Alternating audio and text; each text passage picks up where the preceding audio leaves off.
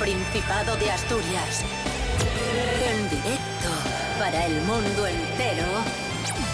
Aquí comienza Desayuno con Liantes. Su amigo y vecino, David Rionda. Buenísimos días, Asturias. Hoy es miércoles 5 de julio de 2023. Son las 10 y media de la mañana. Estamos en. Desayuno con Liantes. Con David Rionda y Rubén Morillo. En la sintonía de. RPA. ¿De, de qué? RPA. Eh, ahí, ahí. Vaya prestoso. Fantástico. Sati Robles, buenos días. Muy buenos días. ¿Has vuelto? He vuelto eh, eh, triunfante. He vuelto. Rubén Morillo, buenos días. Buenos días, David Rionda. Buenos días, Santi Robles. Buenos días a todos. ¿Qué tal estás? Pues bastante bien, la verdad. Alegrándome. Muchísimas gracias. De nada. Desayuno con liantes, ay, lere, lere, lere. Desayuno con liantes, ay, lere, lere, lere. Desayuno con liantes, ay, lere, lere, lere. Desayuno con liantes, ay, lere, lere, lere. Comenzamos. Noticia de la voz de Asturias. Nuestros compañeros de la voz de Asturias han preguntado a ChatGPT, a la inteligencia artificial, por los edificios más feos de Oviedo. A ver. Ay, ay, ay, ay, ay, ay, ay.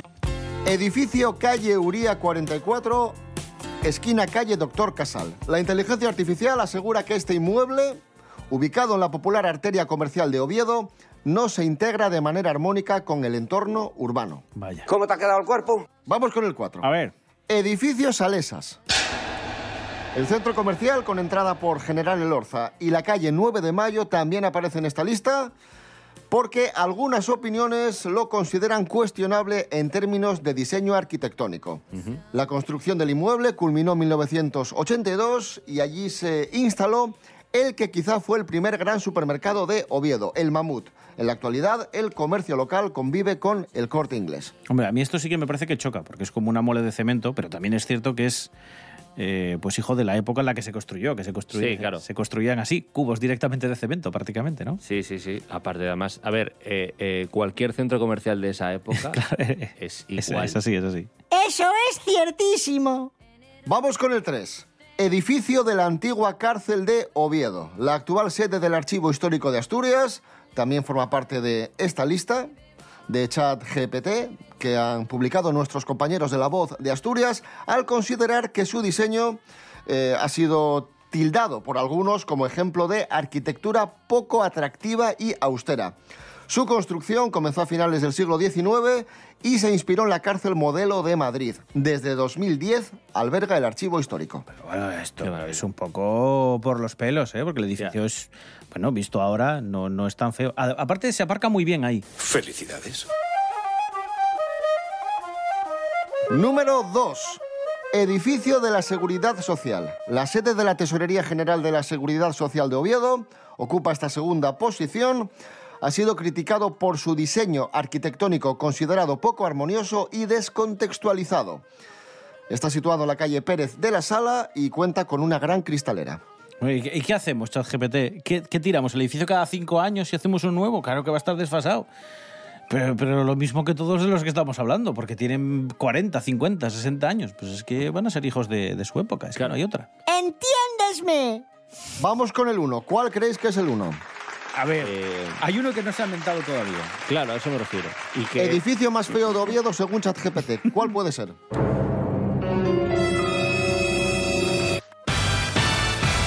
Efectivamente, según ChatGPT, Oh, contra el, todo Cala- pronóstico.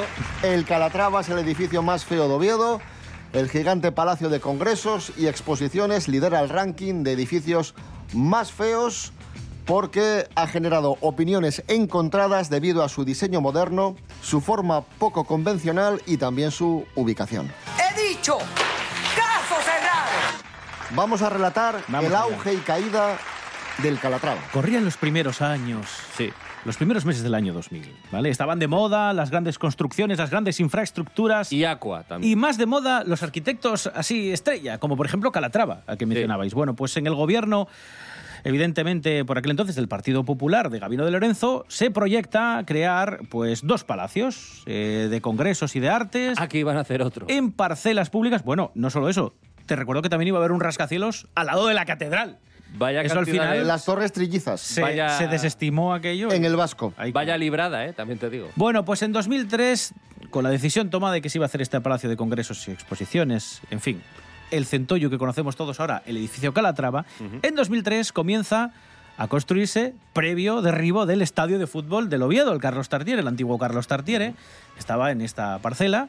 Sí. Superedificio, 15.000 metros cuadrados de extensión, aun- aunque, claro, como va para Envejeció arriba... bien esta historia. ¿eh? Eh, son 50.000 metros de, de superficie. En fin, ya sabéis que hay sala de reuniones multiusos, auditorio, hay no lo sé porque no fui. parte nunca. de los servicios administrativos del Principado, también está el, un hotel, hay un aparcamiento gigantesco, en fin, todas estas ¿Sabes cosas. lo que no hay? Gente. Una cubierta de acero blanco que tiene 45 metros de altura, pesa 2.300 toneladas y la idea es que la cúpula, la concha, se abriese y se cerrase en función de, las, de la luz del sol, ¿vale? Ese Mazinger Z por ahí. El tema es que aquí... Como una especie de Transformer. Sí, algo así. Pero dicen que por fallos, lo llaman fallos de ejecución. Fallos de me, Parece, ejecución. me parece, vamos, la forma más fina de decirlo. Si fuera un fallo de ejecución, Por se fallos podría de deshacer ejecución. y rehacer.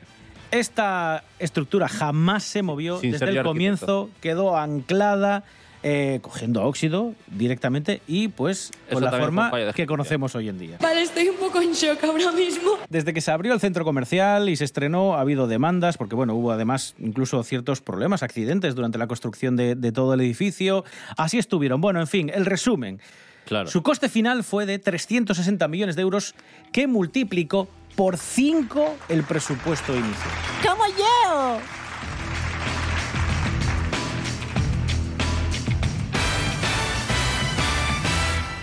Hemos hablado de los edificios más feos de Oviedo según ChatGPT, artículo de La Voz de Sobre Asturias. todo de uno. Hemos hablado del Calatrava y ya que estamos con lo del ChatGPT, preguntemos cosas a ChatGPT. Vale. Pongamos a prueba esta tecnología ¿Qué le innovadora. preguntar? Pregúntale cuál es el mejor artista multidisciplinar. ¿Cuál es el mejor artista español, no? Sí, Ar- eh, bueno, no, de la historia. En Artista general. mul- multidisciplinar. Es difícil determinar quién es el mejor artista multidisciplinario de la historia, ya que esto depende en gran medida de los gustos personales y las opiniones individuales. Vale. Sin embargo, hay varios artistas que han destacado en múltiples disciplinas. ¿Cómo, Un ejemplo ejemplo? destacado es Leonardo da Vinci, ¿Qué esperabas? ¿Qué respuesta esperabas? Eh, yo esperaba que saliese no Leonardo, sino el hombre de Vitruvio moderno. ¿Quién? Eh, el gran Bebo San Juan, a.k.a. Emilio Aragón. Pero por lo que sea, el chat GPT no tiene ni idea de lo que dice. Pregunta, pregunta a ChatGPT por Emilio Aragón, a ver qué es Claro. lo que dice. A ver, chat, chat. Emilio Aragón es un reconocido artista y empresario ¿Viste? español. Reconocido, Bien, ¿eh? bien, bien. Nació el 16 de abril de 1959 en La Habana, celebramos. Cuba, y es miembro de la conocida familia Aragón. ¿Para Claro. qué vamos a perder tiempo escuchando cosas sobre Emilio Aragón, pudiendo escuchar al mismísimo Emilio Aragón, Bebo Claro, San Juan, por supuesto. con uno de sus éxitos? ¿Qué podemos escuchar, Santi? Eh, de La Habana hasta aquí, por ejemplo. ¿Cómo lo ves?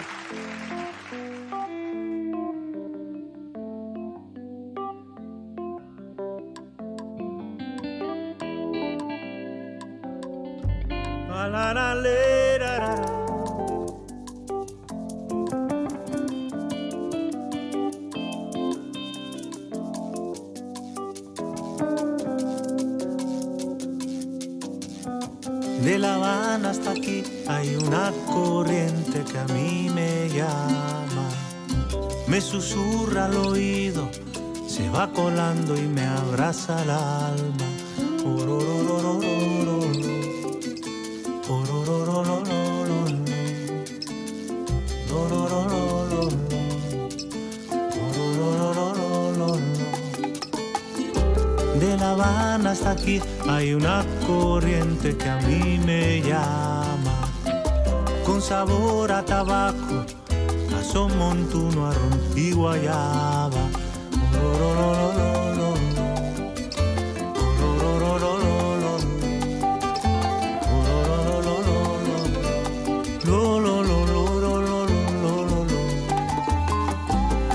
No quiero que digas nada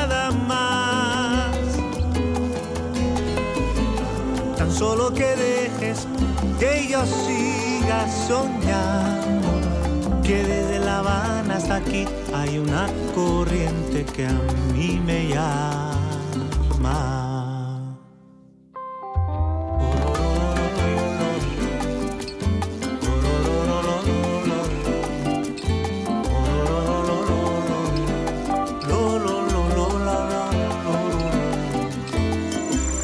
Desayuno con liantes. Continuamos amigos amigas en Desayuno Coliantes en RPA, la radio autonómica. Hoy es miércoles 5 de julio de 2023. Aumentan las familias asturianas que viven en un piso prestado por parientes. La cifra ha crecido más de un 27% entre 2007 y 2021 y 6 de cada 100 hogares se forman en viviendas cedidas gratuitamente por familiares o amigos. Son datos del Boletín Especial del Alquiler Residencial de 2022, publicado por el Observatorio de la Vivienda. Ya lo que hay. Los menores de 30 son el colectivo que más echa mano de la solidaridad de la familia para solucionar el acceso a la vivienda, porque Rubén Morillo, Curioso, los, ¿eh? los jóvenes lo tienen complicado, así lo, lo corroboran los datos. Me extraña muchísimo porque con esos sueldazos Claro. Eh, no, fu- fuera, fuera broma, sí. Lo que deja claro este, este estudio es que, sobre todo los jóvenes, son los que, pues eso, con más dificultades tienen para acceder a una vivienda. De hecho, para que os fijéis, el arrendamiento medio en España en 2021 estaba en eh, pues los 695 euros mensuales. Es, Que es el sueldo de mucha que son ca- casi cada año son 100 euros más, para que os Sí. hagáis una idea. Va subiendo todo y lo que ahora son 600, casi 700 euros, antes eran 600 y el año anterior eran casi 500 y llevamos dos, tres años que ha subido una, una barbaridad. Es que me hace gracia esas noticias de los jóvenes no quieren comprar. ¿Cómo que no quieren? Igual quieren pero no pueden, ¿no? Claro, es como si dices, los jóvenes no quieren comprar comida. Eh, bueno, discrepo. Sí, o sea, aumenta la gente. Por un lado es aumenta la gente que necesita tirar de familiares para poder tener un piso y por otro lado aumenta la gente que no le puede alquilar piso a nadie porque no tiene dinero. Claro, pero esto es lo mismo que pasa en Estados Unidos con las cuestiones médicas. La gente yo creo que no se quiere morir. Si tiene una enfermedad grave, pues querrá que le curen. El Claro. problema es que hay algunos que no tienen dinero para pagarse los tratamientos porque no olvidemos que el modelo de los Estados Unidos es que quien tiene dinero puede ir al hospital y se lo paga. Con un seguro médico o bien pagando la, la minuta cuando sale del hospital. Bueno, hay partidos políticos en España que defienden eso, ¿eh? De hecho, sí. Y bueno, lo vemos un poco como desde la barrera, como muy lejano. En cuanto eso pise un día eh, el Estado español, no El desaparece. gobierno central tendremos Coca-Cola presenta el hospital de Cabueñes. Claro, Vamos a tener. Sí, sí. Bueno, no olvidemos que había paradas de autobús y de tren que tenían nombres comerciales, como Vodafone Sol y estas Sí, sí, cosas. sí. Y ya está. Y esa es la noticia. Esto es Desayuno Coliantes en RPA, la radio autonómica. Hoy es miércoles 5 de julio de 2023.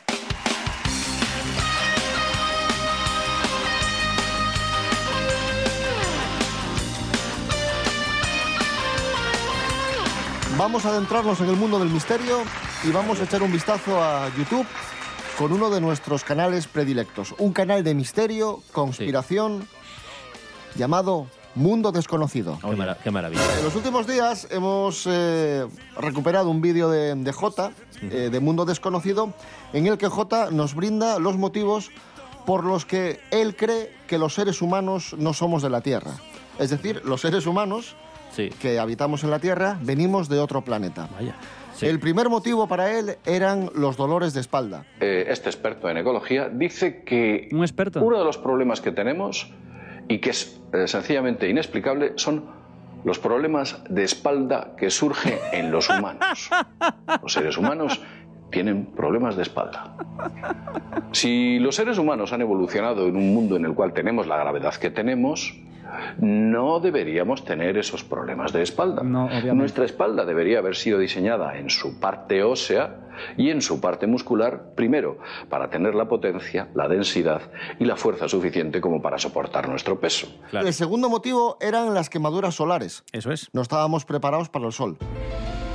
Y hoy vamos con el tercer motivo de J, Sí, por el que los seres humanos no somos de la Tierra. Adelante. sí. Vamos con otro punto del que habla el señor Ellis, el punto número 3, el tamaño de las cabezas de los bebés.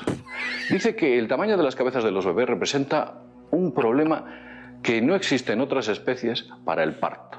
Es una dificultad que no está compartida con el resto de animales. E incluso dice que no es normal que la mujer tenga que sufrir tanto durante el parto. Eso no ocurre en otras especies. El ser humano es Nunca le he único preguntado a un ciervo si especie. sufre. Además nos remitimos a las palabras bíblicas donde se hablaba de que parirás con dolor. ¿Por qué? ¿Por qué? ¿Por qué? Pues porque somos de otro planeta. Claro. voy a intentar resumirlo. Lo de los partos, la cosa es, y esto, bueno, luego os explico por qué lo sé, pero fuera de, porque si no es un coñazo. El caso es, para ah, cuando el ser humano, cuando el antepasado del ser humano se empezó a poner de pie y empezó a caminar, Uy, qué rollo. eso Santi. tenía, A ver, eso, a ver. eso tenía como muchas ventajas, porque podían caminar con cosas en la mano y bueno, pues eso te ayuda. Bien, pero ¿qué pasa? Que para eso tuvimos que evolucionar y estrechar la cadera. Entonces, aún así seguía siendo beneficioso, ¿vale? Porque seguíamos pudiendo reproducirnos, pero caminábamos de pie y manejábamos herramientas. Entonces, al final, evolutivamente, eso te conviene. Ya está, JL, es esa la explicación. Yo creo que somos otro planeta. Yo coincido con. Mm, Muy bien. Sí. Y el parto con dolor, eh, a lo mejor nunca has visto quejarse a un animal pariendo, pero porque no hablan, eh, JL.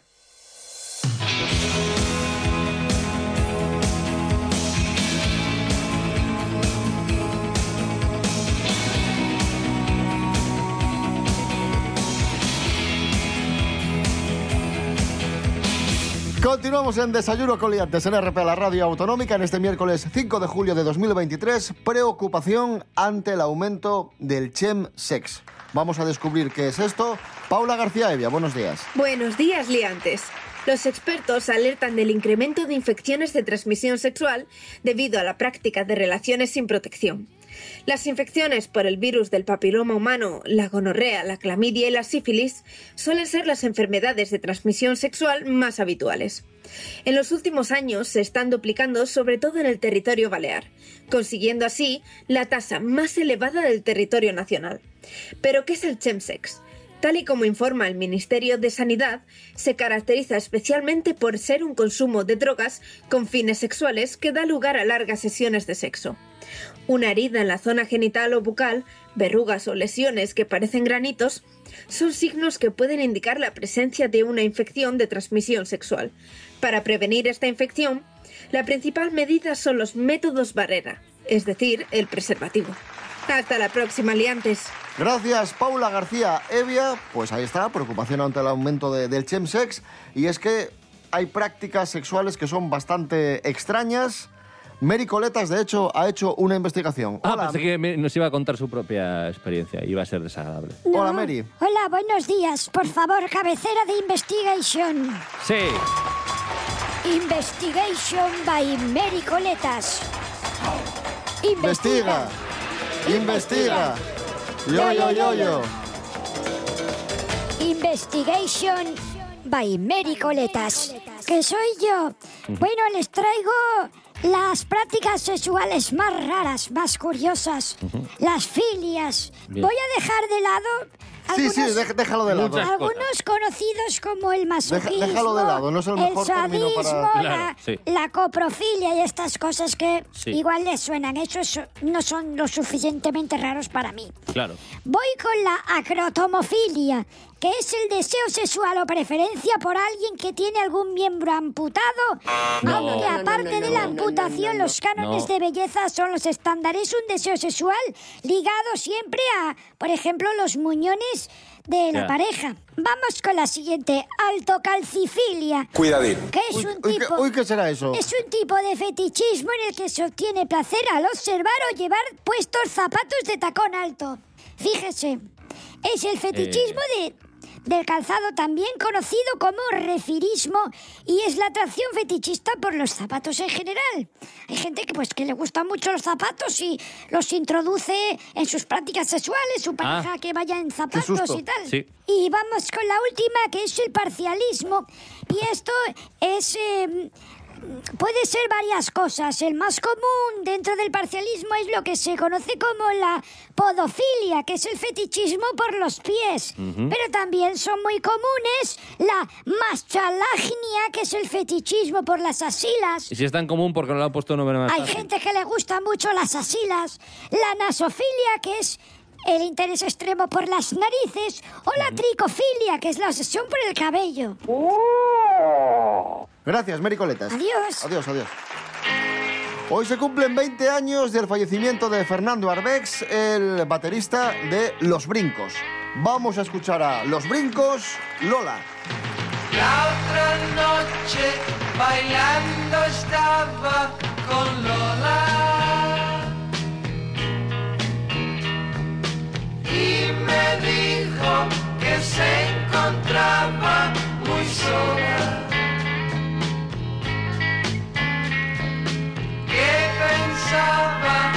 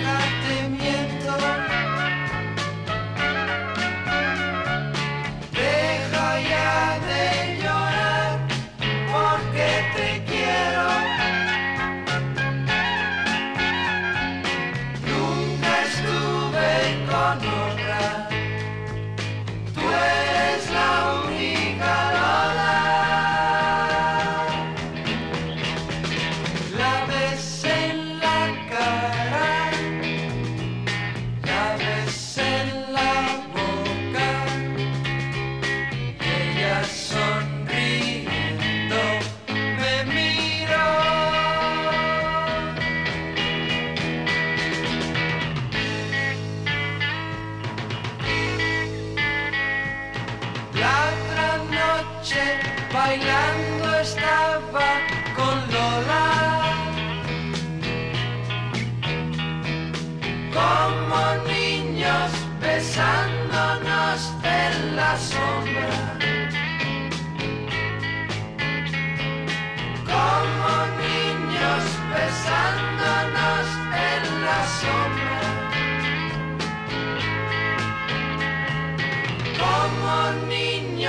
besándonos en la sombra.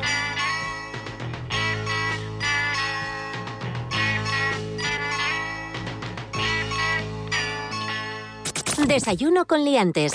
Con David Rionda y Rubén Morillo. Un informe forense descarta el envenenamiento de la tía asturiana del actor Luis Lorenzo. Ya sabéis la historia. eh, bueno, en el momento de la muerte de esta señora de 85 años, eh, vivía con su sobrina Arancha Suárez Palomino y la pareja de esta, que es el actor Luis Lorenzo, después de abandonar Grau para irse con ellos. Eh, su muerte fue muy sospechosa. Se sospechaba de un posible envenenamiento y ahora el último informe forense determina que no existen datos objetivos de intoxicación aguda por cadmio o manganeso. Aún así, tenemos que decir que sigue habiendo elementos sospechosos y que el caso no está cerrado. Pero bueno, la última noticia que tenemos, el último dato es este. A ver, esto lo que viene a decir es directamente que se encontraron esos metales pesados en el cuerpo de la señora, pero que no es concluyente que esos metales pesados Llegaran ahí. o esa cantidad en el cuerpo haya sido lo que haya desencadenado la muerte de, de la tía Isabel.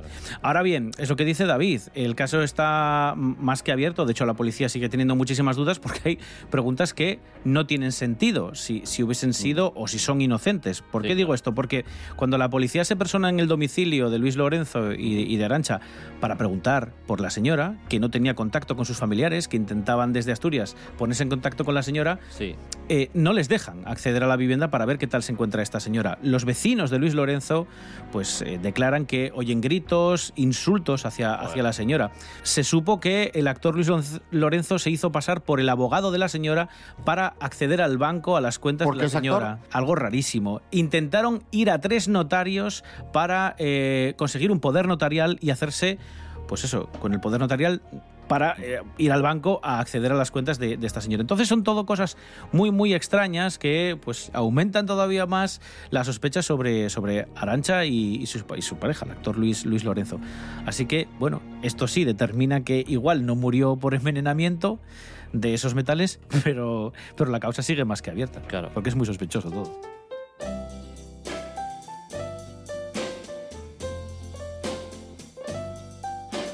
Continuamos, noticia que ha sido viral estos días en redes sociales. Un conserje de universidad, atención, apaga un congelador por error y arruina una investigación de años.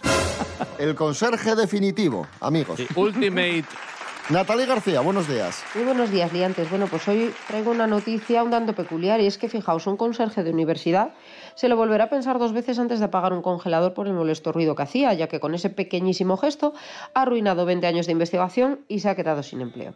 Os cuento brevemente. Una universidad de Nueva York reclama daños por valor de un millón de dólares a una empresa contratista de mantenimiento cuyo empleado apagó un congelador de un laboratorio por error y destruyó así 20 años de investigación, según han recogido los medios locales. Los hechos se remontan a finales del 2020, cuando un conserje en el Instituto Politécnico de Rensselaer, eh, al norte de Nueva York, escuchó unas alarmas molestas que salían del congelador y lo apagó, pese a que una nota pedía específicamente no tocarlo porque estaba pendiente de reparación.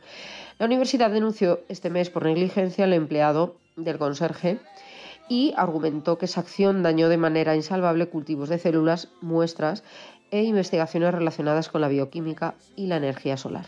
Así que chicos, ya sabéis, a leer bien antes de activar o desactivar cualquier aparato. Un besito muy fuerte, liantes.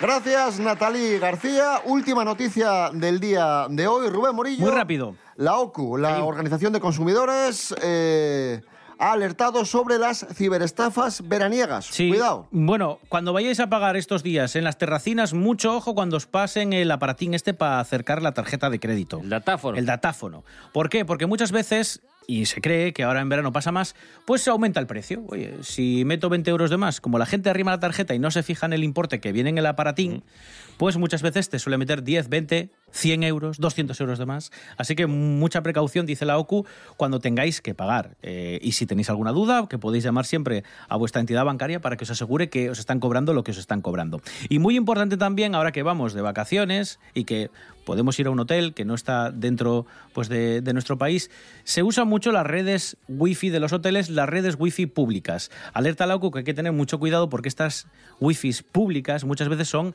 malignas y todo lo que hagas a través de una wifi pública puede estar siendo monitorizado y grabado por un hacker que puede acceder a todas las cuentas y las claves que utilices mientras estés conectado a esa wifi.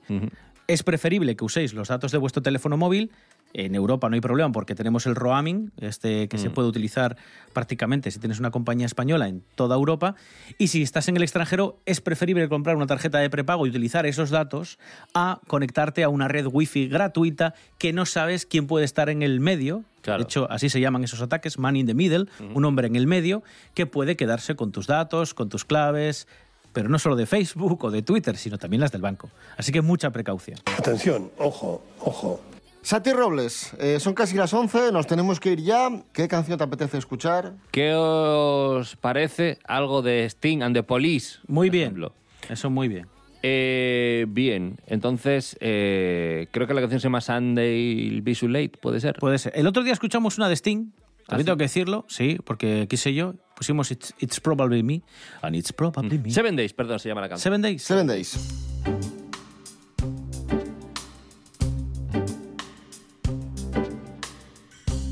Seven Days, Muy bien. Sting and the Police, perfecto, muy bien. Eh, volvemos mañana a las diez y media de la mañana. Rubén Morillo. David Rionda. Hasta mañana. Hasta mañana. Sati Robles. Un gracias. placer. Un placer. También. Que paséis un buen miércoles. Adiós. she gives me. When I thought the field had cleared, it seems another suit appeared to challenge me.